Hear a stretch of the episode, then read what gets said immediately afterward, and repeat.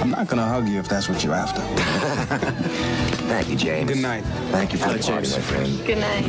What a rock. It's uh-huh. funny, isn't it? Causality, how, how one thing can lead to another. Yeah. It's fate. No, I'm not a religious man. All right, then. Science. No, Logic. no, no, just chance, you know? You, you, you, you walk through one door instead of another. You meet one person instead of another. What's that, free will? no. Self-determination?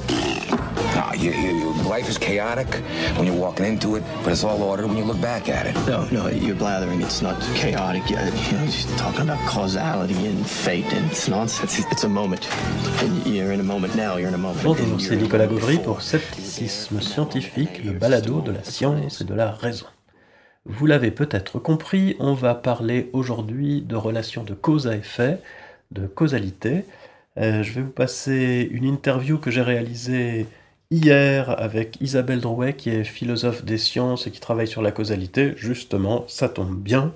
Euh, et qui va nous parler de tout ça euh, à partir de son livre paru chez Vuibert et dont vous avez les références dans l'interview.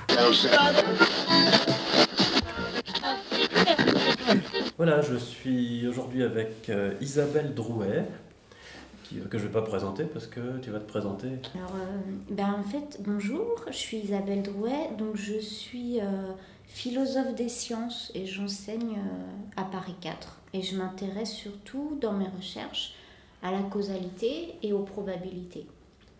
D'accord, alors moi je t'ai contacté euh, suite à la lecture de ton livre paru chez Vuibert. Euh, J'ai plus exactement le titre en tête, tu vas nous le rappeler, euh, mais ça parle de causalité et de probabilité justement. Voilà, donc euh, le, le titre c'est Cause, probabilité, inférence. Et euh, ça parle de, du rapport entre la causalité et les probabilités. D'accord. Alors, moi, une première question que je voulais te poser, c'est, puisque, puisque tu es dans la philosophie des sciences un peu, euh, c'est ton point de vue ou un point de vue historique peut-être sur, euh, ce, sur la question de savoir si la science a vraiment pour but de trouver des relations de cause à effet, des causalités, ou pas. Alors, euh, pour, pour préciser un peu, pour toi, puis pour les auditeurs surtout, la question qu'on se pose, tout le monde n'est pas d'accord là-dessus, c'est est-ce que la science est là pour décrire le monde ou est-ce que la science est là pour expliquer le monde? Alors si c'est décrire, a priori, le but c'est de faire des modèles qui fonctionnent, et puis si ça fonctionne, on est content, puis ça ne veut pas dire que ce que dit le modèle est vrai, euh, au sens euh, que les éléments qui, entrent dans le modèle euh, sont nécessairement vrais. Euh, la seule question, c'est la question de l'efficacité. Mais un autre point de vue, c'est de dire que la science est là pour expliquer, et donc de, pas seulement de, de créer des modèles, mais de dire euh, qu'est-ce qui cause quoi. Donc là, vraiment, euh, des, des relations de cause à effet. Euh, ben, disons, moi je pense quand même que la science elle a vocation à expliquer. Euh, disons qu'elle qu'elle a deux grands rôles qui seraient de prédire et d'expliquer, en tout cas comme, comme au niveau théorique. Et euh, l'explication, en effet, elle passe beaucoup euh, par la causalité. Enfin, il y a d'autres types d'explications que les explications causales, mais effectivement, trouver les causes, c'est souvent la meilleure façon euh, d'expliquer les, les phénomènes. Et après, il y a quand même une autre raison, je pense, pour laquelle la science, qui, qui est cette fois moins théorique, mais pour laquelle la science s'intéresse à la causalité, c'est que si on arrive à reconnaître les causes euh, des choses, ben, on est plus à même d'agir dessus, en fait. Donc, en, en un sens, ça rejoint l'idée que ça marche mieux. Et aussi, ça, ça fonctionne. D'accord, donc les deux se rejoignent en fait. Sans doute en un autre sens de fonctionner, mais ça m'a fait penser quand tu as utilisé ce, ce verbe-là. D'accord. Euh, alors sinon, pour la, pour la question de la cause, donc c'est vraiment le thème euh, de ton livre, c'est de euh, chercher une définition ou d'écrire la définition rigoureuse qui ont été données de la causalité. Est-ce que tu peux Ouais. résumer en quelques mots si c'est possible? Oui, alors en fait, ce dont je parle dans le livre, c'est, euh, même si je présente plusieurs définitions, et, et déjà c'est beaucoup, c'est seulement une famille de, de conception de la causalité en fait. Donc ce, ce qui m'intéresse dans le livre, et par ailleurs plus généralement ce qui m'intéresse le plus dans ce qu'on appelle la philosophie de la causalité, ce sont les définitions en termes de probabilité. Et donc qui partent de l'idée selon laquelle on aimerait bien pouvoir caractériser les causes par ceci que elles rendent leurs effets plus probables, mais ça suffit pas, donc on, rajoute euh, d'autres conditions, en gros. Mais il y a plein d'autres façons d'essayer de caractériser les causes, en fait. Il y a plein d'autres euh, familles de théories de la causalité. D'accord. Est-ce que tu peux donner un, ou deux exemples, peut-être, d'autres... Euh, d'autres théories? Ouais, donc en gros, en, en, général, on considère que il y a deux grandes, vraiment deux très grandes familles de théories de la causalité. La première famille, c'est celle euh, en fait qui essaye de caractériser les causes par la différence qu'elles font à leurs effets. Donc il y a l'idée, et, donc les théories euh, probabilistes, elles font partie de cette grande famille, mais elles ne sont pas toutes seules dedans. Et donc comme autre intuition que, sur lesquelles s'appuient d'autres euh, membres de cette famille-là, si tu veux, il y a par exemple l'intuition que une cause elle, enfin, une cause, elle est telle que si elle n'avait pas été le cas, son effet n'aurait pas été le cas. Donc par exemple, dire que euh, gratter l'allumette cause euh, euh, l'incendie, par exemple, eh ben, c'est dire que si j'avais pas gratté l'allumette, il n'y aurait pas eu l'incendie. Donc il y a cette intuition-là aussi qui fonde une autre famille qu'on appelle la famille des théories contrefactuelles de la causalité.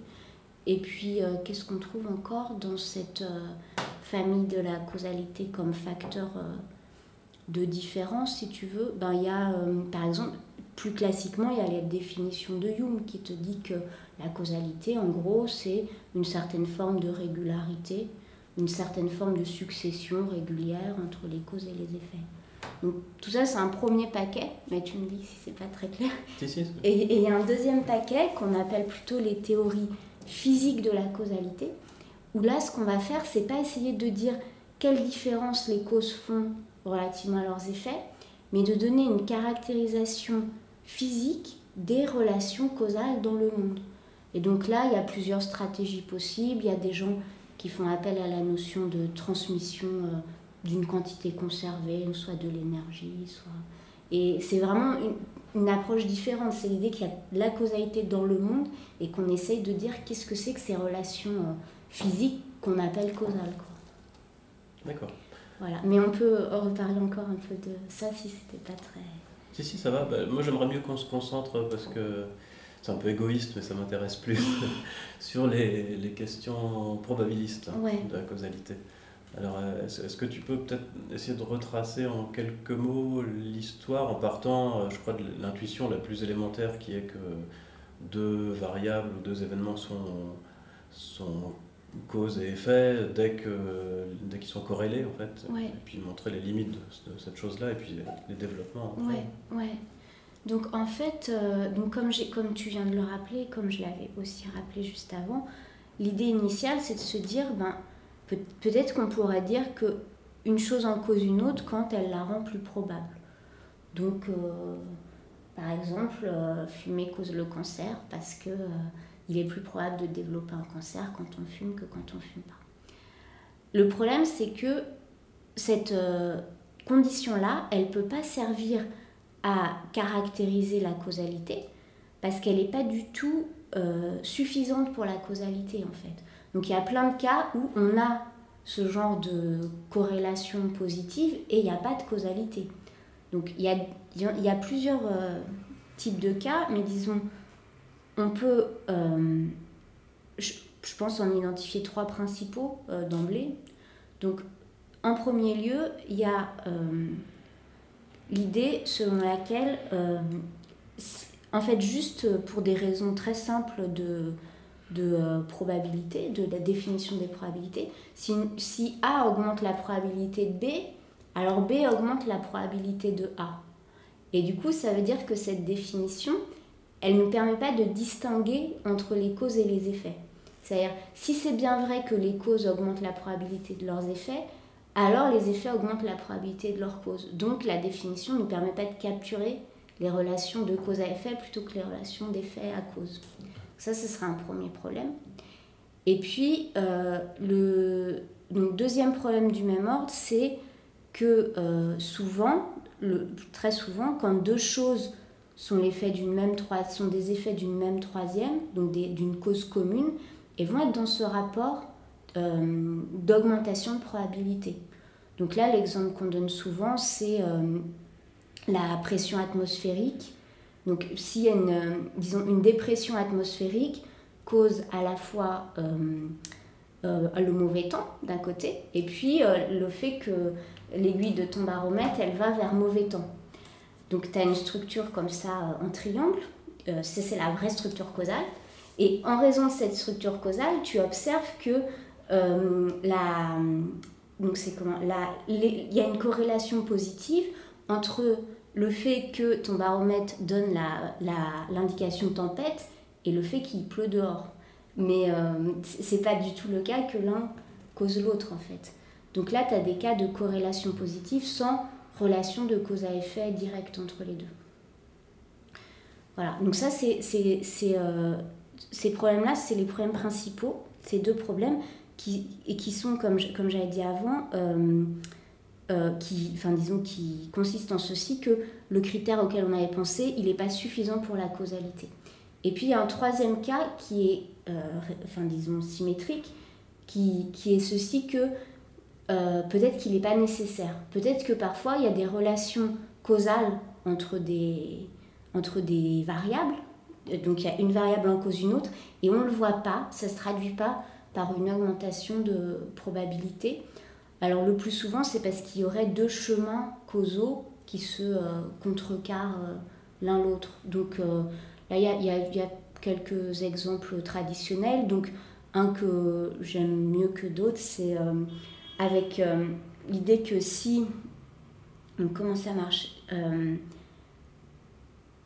L'état des routes, voilà. Si l'état des routes est moins bon, donc il y a une relation de causalité entre un moins bon état des routes et moins d'accidents. Juste parce que comme il n'y a pas de trou dans la route et la route est meilleure, il y a moins d'accidents sur la route.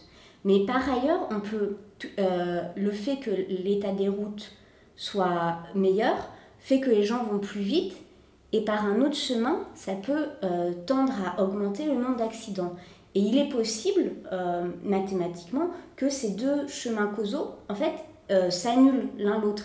Et que donc, finalement, de manière euh, globale ou nette, on ne voit pas de dépendance probabiliste entre l'état des routes et les accidents, alors même qu'il y a cette relation causale. C'est un peu, ça, c'est un exemple un peu plus compliqué, mais voilà. Et, du coup, bon, donc il reste Là, j'ai juste dit les problèmes de la définition, euh, enfin de l'idée initiale. Donc après, la question, c'est comment on dépasse ces problèmes. les, premiers problèmes, c'est-à-dire euh, avec la cause commune et avec qui concerne aussi la direction de la causalité, c'est vraiment ceux-là qui sont les plus importants, euh, à la fois parce qu'on les rencontre beaucoup plus que l'autre cas, et parce que c'est eux qui ont motivé le développement de ces théories de la causalité en termes de probabilité. Et en gros, euh, l'idée qui marche pour... Euh, pour euh, je pourrais éventuellement donner, présenter une idée qui marche pas très bien, mais je vais venir tout de suite à l'idée qui marche mm. pour résoudre ces deux problèmes. C'est de dire que ce qu'on va demander pour la causalité, c'est pas juste une augmentation de probabilité en général, en fait, dans toute la population euh, des individus ou des situations qu'on considère, mais une augmentation de probabilité dans des sous-populations spécifiques. C'est-à-dire une augmentation de probabilité une fois qu'on aura tenu fixé, qu'on aura pris en compte, conditionnalisé par les autres choses qui pourraient faire varier l'effet. Donc par exemple dans le cas euh, du baromètre, on va demander pour vérifier si c'est bien la position du baromètre, de l'aiguille du baromètre qui cause la tempête, on va vérifier si une fois qu'on a pris en compte les autres causes de la tempête, il reste de la dépendance probabiliste. Et donc, une, prendre en compte les autres causes de la tempête, c'est en particulier prendre en compte la, la pression atmosphérique. Donc ça, on, le fixe. Donc, on prend, donc ça veut dire on regarde la sous-population des cas où, enfin, les cas où la, la pression est haute, les cas où la pression est basse, et puis on regarde dans chacun de ces deux cas s'il reste de la dépendance entre euh, la position de l'aiguille et euh, le temps qu'il fait. Et on voit que non en fait, parce qu'une fois qu'on a, on a bien, on s'est, euh, cantonné à des sous-populations distinctes caractérisées par soit la tempête, soit, soit la pression haute, soit la pression basse, en fait on a bloqué la valeur de tempête ou pas tempête. Et du coup, la, du coup, on comprend, on voit, si tu veux, que la position de l'aiguille n'a aucune influence causale sur, euh, cette, euh, bah, sur le temps qu'il fait. Quoi. Voilà. D'accord. Et, alors pour, pour le, problème de la symétrie, que, que la cause et l'effet peuvent être inversés avec la, si on regarde juste la corrélation, ouais. Euh, comment on s'en sort de cette histoire? Ben, En fait, dans ce, avec cette stratégie-là que j'ai que j'ai décrite, c'est le problème ne se pose plus au sens où, euh, en gros, si, tu veux, ce que tu vas demander pour que A cause B, c'est que A augmente la probabilité de B quand tu as fixé toutes les autres causes de B. Et si c'est le cas, tu n'as plus du tout le résultat que c'est aussi le cas que B augmente la probabilité de A quand tu as fixé toutes les causes de A. En fait, tu fais disparaître le problème juste par... par euh, tu n'as plus le fait mathématique qui était euh, problématique. Est-ce qu'il peut quand même y avoir des cas où, euh, où, on a à la fois A cause B, B cause A? Ou est-ce que ça disparaît tout le temps? Oui, non, non, ça c'est bien. Donc une fois qu'on... Donc, on peut avoir des cas où A cause B et B cause A selon le critère euh, un peu raffiné, que j'ai énoncé. Et ça, en fait, c'est plutôt une bonne nouvelle parce que là, on travaille avec des variables, euh, pas avec des événements euh, particuliers, pas avec des trucs du genre, je sais pas, la, position du baromètre maintenant et, et, le temps qui fait demain, mais avec des variables voilà, avec des variables. Et du coup, on est plutôt content, étant donné qu'on travaille avec des variables, qu'il puisse y avoir ces relations, euh, disons, qui vont dans les deux sens, parce qu'en fait, il y, a plein de relations qui sont comme ça. Par exemple, les, si tu penses au prix de l'immobilier et à la demande de biens immobiliers, ben, classiquement, il y a une, y a une boucle en fait. Donc, euh, c'est vraiment une bonne nouvelle qu'on on est à la fois ni une symétrie systématique qui serait induite par euh, des, des faits euh, mathématiques juste, ni euh, l'impossibilité d'avoir la, la, relation euh, réciproque. Voilà. Alors je, je, crois que en, en économie, je ne suis, suis pas du tout spécialiste de la question, mais quand on, veut, quand on a deux grandeurs qui sont corrélées et qui dépendent du temps, ouais. pour savoir laquelle est la cause de l'autre, on, on, décale dans le temps l'une des deux pour voir dans quel sens le, le décalage augmente la corrélation.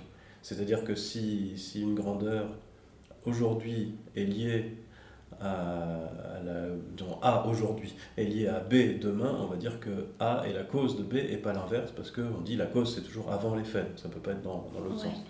Est-ce que, est que dans, dans, la définition dont tu parles de la causalité, on peut avoir une cause après les faits, ou est-ce que c'est en même temps, ou est-ce que c'est toujours avant? Est-ce que la temporalité, ça, ça joue là-dedans? Euh, Donc, dans ces définitions vraiment euh, en termes de dépendance probabiliste entre variables, a priori la, la temporalité n'intervient pas comme un, un, critère pour la causalité. En revanche, parfois, euh, si,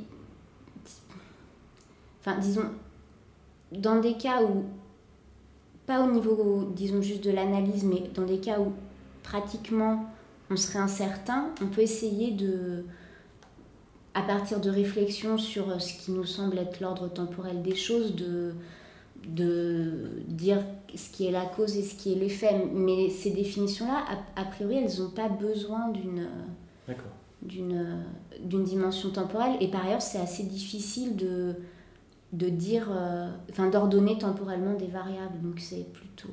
euh, Et là, en fait, je pensais à ça récemment parce qu'il y a des élections présidentielles qui approchent et que euh, on a envie de dire, par exemple, que si maintenant euh, les impôts baissent ou je ne sais quoi, enfin s'il se passe plein de choses dans le monde politique, c'est à cause des élections qui vont avoir lieu dans un mois. Alors, et je me demande, est-ce que on peut dire ça rigoureusement? Qu'on peut dire rigoureusement les impôts baissent maintenant parce qu'il va y avoir les élections dans un mois Alors évidemment, on peut s'en sortir en disant c'est pas à cause des élections, mais c'est parce que hier le président savait qu'il y aura des élections dans un mois. Donc, euh. Mais est-ce qu'on pourrait le dire ça? Ouais. Euh, Alors ça c'est pas très facile, mais disons, il y a un sens très très classique auquel on pourrait le dire, c'est celui de la causalité finale. Donc il y a une notion de cause euh, qui, donc où les, disons, une notion de causalité qu'on appelle la causalité finale qui a été introduite par Aristote. Pour Aristote, il y avait quatre types de causes, dont les causes finales. Et c'est un, un type de causalité, donc la cause, l'idée que une fin ou un, un but cause des choses qui le précèdent, c'est une idée euh, qui en fait a été largement abandonnée par euh, les, en tout cas les philosophes de la causalité, euh, mais depuis assez longtemps, depuis euh, peut-être le XVIIe siècle, et on s'est concentré sur les causes euh, efficientes, ce qu'on appelle les causes efficientes. Donc ça, c'est un premier élément de réponse, un peu en historien de la philo. Et sinon, dans les, hum, sur les, disons, est-ce que au niveau, cette fois scientifique, est-ce que notre, par exemple, nos théories de la causalité, là, dont dont j'ai parlé tout à l'heure, nous permettraient de conclure qu'il y a de la causalité dans ce cas-là. Euh,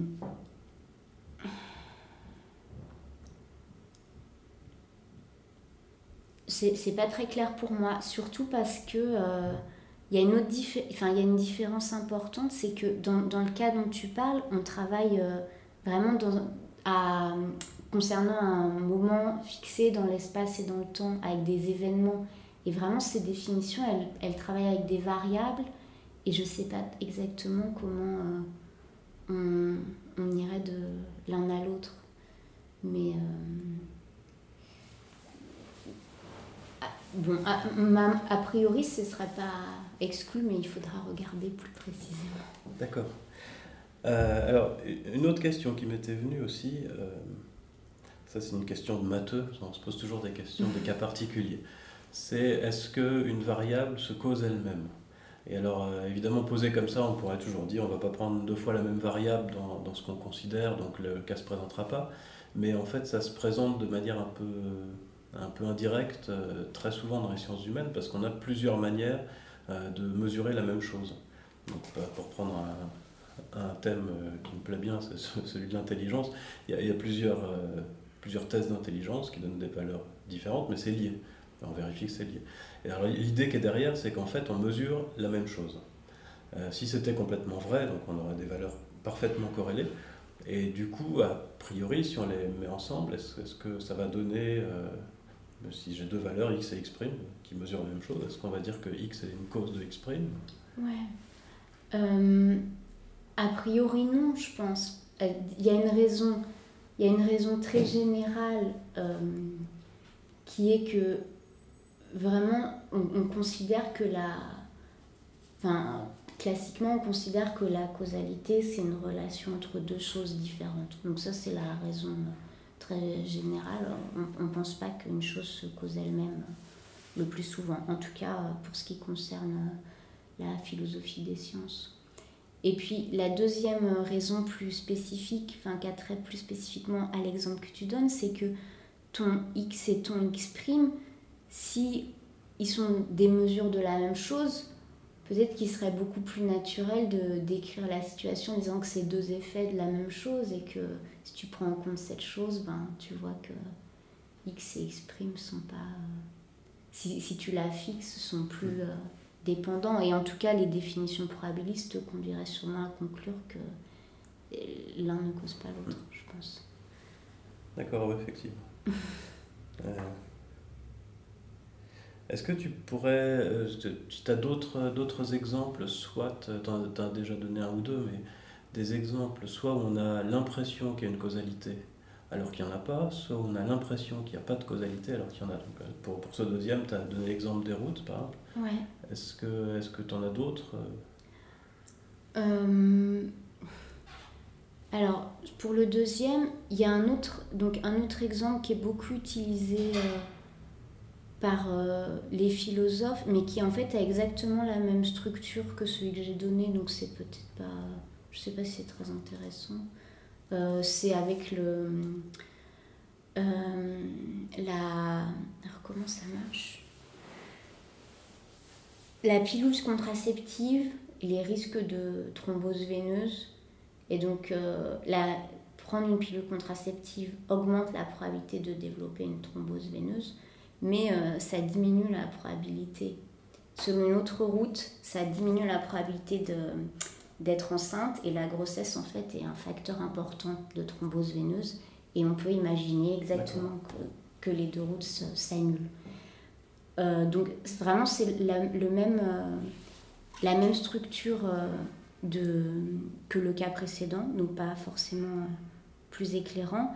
Et un autre cas qui initialement avait été, avait été mis en évidence sous une version un peu différente, mais empiriquement, mais, mais qu'on peut présenter dans ces termes-là. Donc on a, il y a de la causalité et pourtant on voit rien.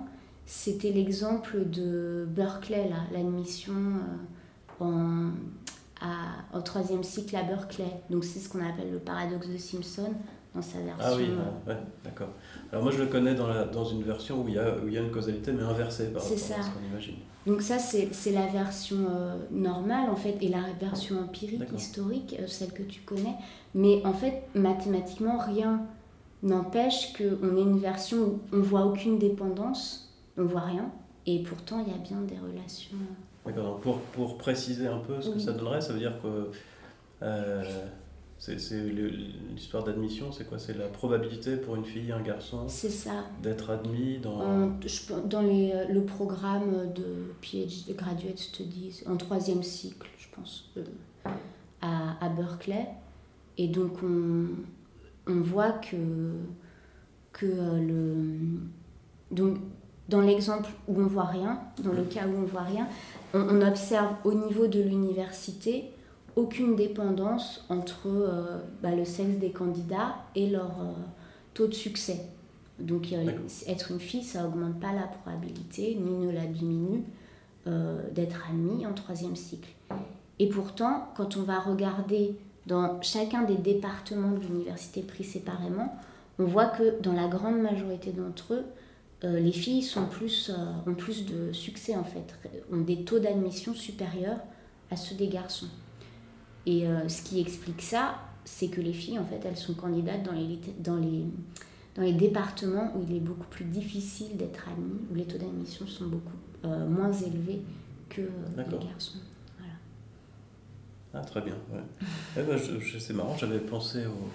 Je connaissais le paradoxe de Simpson donc dans la version traditionnelle et j'ai- oublié. Mais c'est vrai que tu en parles dans ton livre. Ça. Maintenant que tu le dis, je m'en souviens. Euh, une autre question plus pratique que je m'étais posée en lisant le livre, c'est euh, comment on peut faire expérimentalement pour démontrer, si c'est possible, pour démontrer une relation de cause à effet? Ouais. Donc, en général, euh, déjà, on considère, comme tu l'as dit, justement, qu'il faut expérimenter. En général, on considère que il n'est pas suffisant d'observer pour euh, savoir s'il y a de la causalité.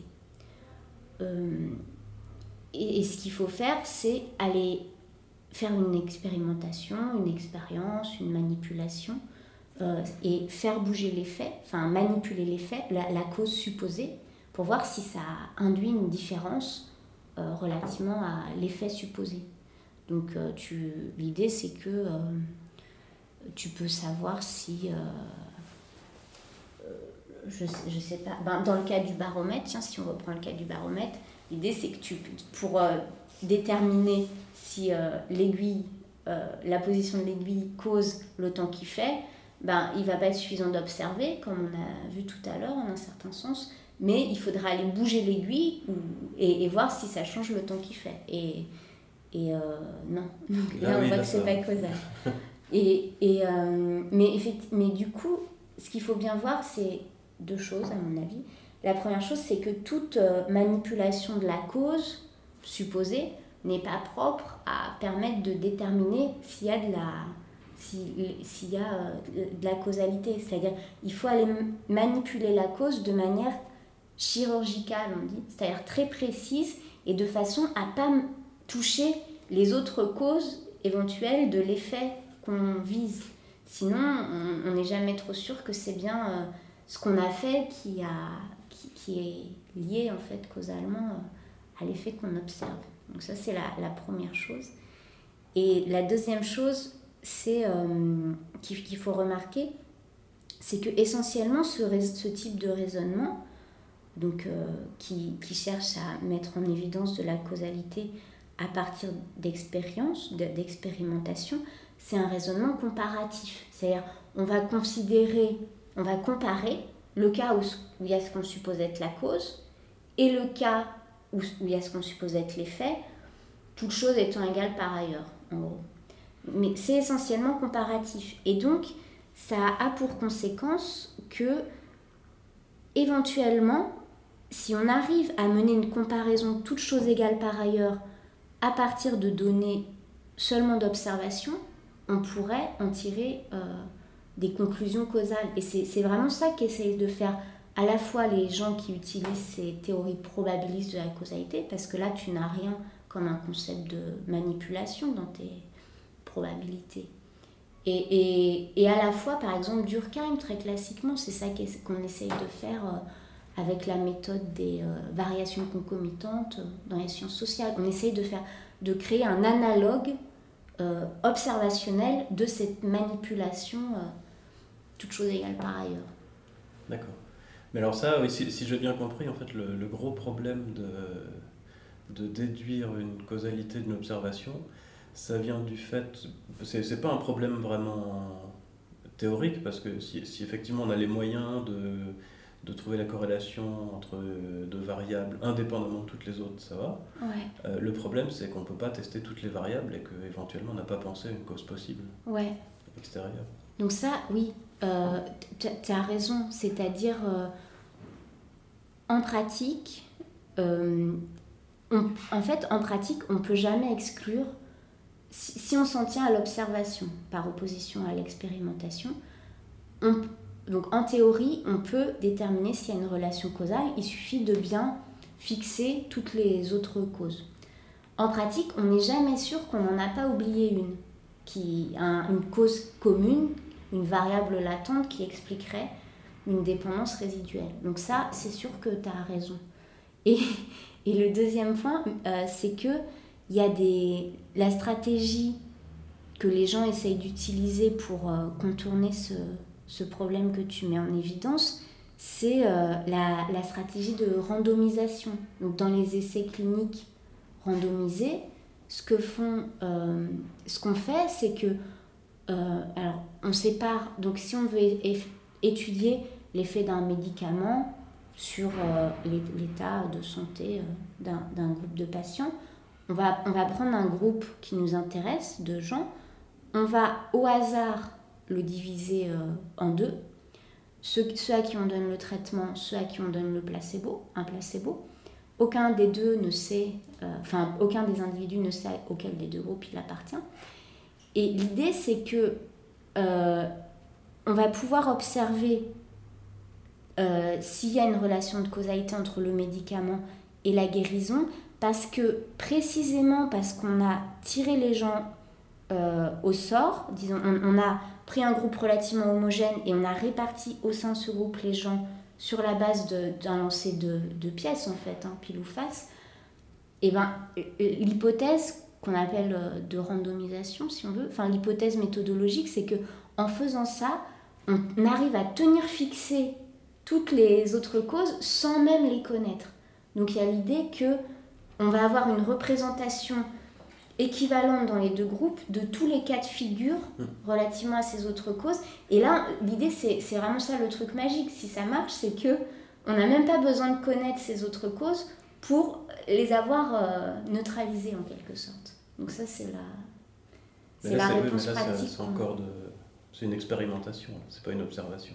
Voilà, Ça marche pas pour exactement. Ouais, ouais, ouais, ouais. Oui, t'as raison, t'as raison. Euh, ouais, mais effectivement, c'est ça. Le, le- L'idée, c'est qu'il peut y avoir d'autres variables, mais que si on tire au hasard, en fait, elles vont se compenser, se répartir à peu près. Ou, ou si si c'est pas le cas, en tout cas, on peut déterminer la probabilité qu'on a qu'une autre variable intervienne, et puis euh, donc ça, ça rentre dans les calculs. Ouais, ouais, ouais. Ok, bah disons. Très intéressant tout ça. Est-ce que, est que tu as des, des projets en cours, de livres, ou Euh, Non. thèmes de recherche Euh, non, non, non. euh, je... Pas de livre en tout cas. Là, je travaille un peu plus, euh, un peu plus sur les probabilités que sur la causalité en ce moment. Puis je m'intéresse un peu à la. au- ouais, disons en gros, à la. À la enfin, j'aime bien, j- j'essaie de regarder les utilisations qu'on peut faire des différents types de probabilités pour représenter euh, les changements des croyances, les, euh, les agrégations des jugements, des choses comme ça. Mais pas trop de causalité en ce moment. D'accord. Les agrégations des jugements, c'est quoi? Euh, agrégation des jugements, bah, c'est la question de savoir comment on va pouvoir euh, former, disons, un jugement ou une opinion collective sur la base des jugements ou, ou, euh, des opinions de gens qui composent euh, un groupe. D'accord. Ah oui, ça, c'est la, la question des, des votes. Éventuellement, ouais, ouais, ouais, ouais. Ah ouais, ça aussi, c'est un vaste sujet. Mais je- là, je suis un peu euh, novice, hein, D'accord. ça m'intéresse. Bon, bah, je, je pense que tu as, quelque chose à, à ajouter. Ah non, non. sinon. ça Alors, va très bien. on va s'arrêter là. Je te remercie beaucoup Merci. d'avoir accepté de discuter avec nous. À bientôt. À bientôt. Merci. You see, there is only one constant, one universal. It is the only real truth causality. Action, reaction, cause and effect.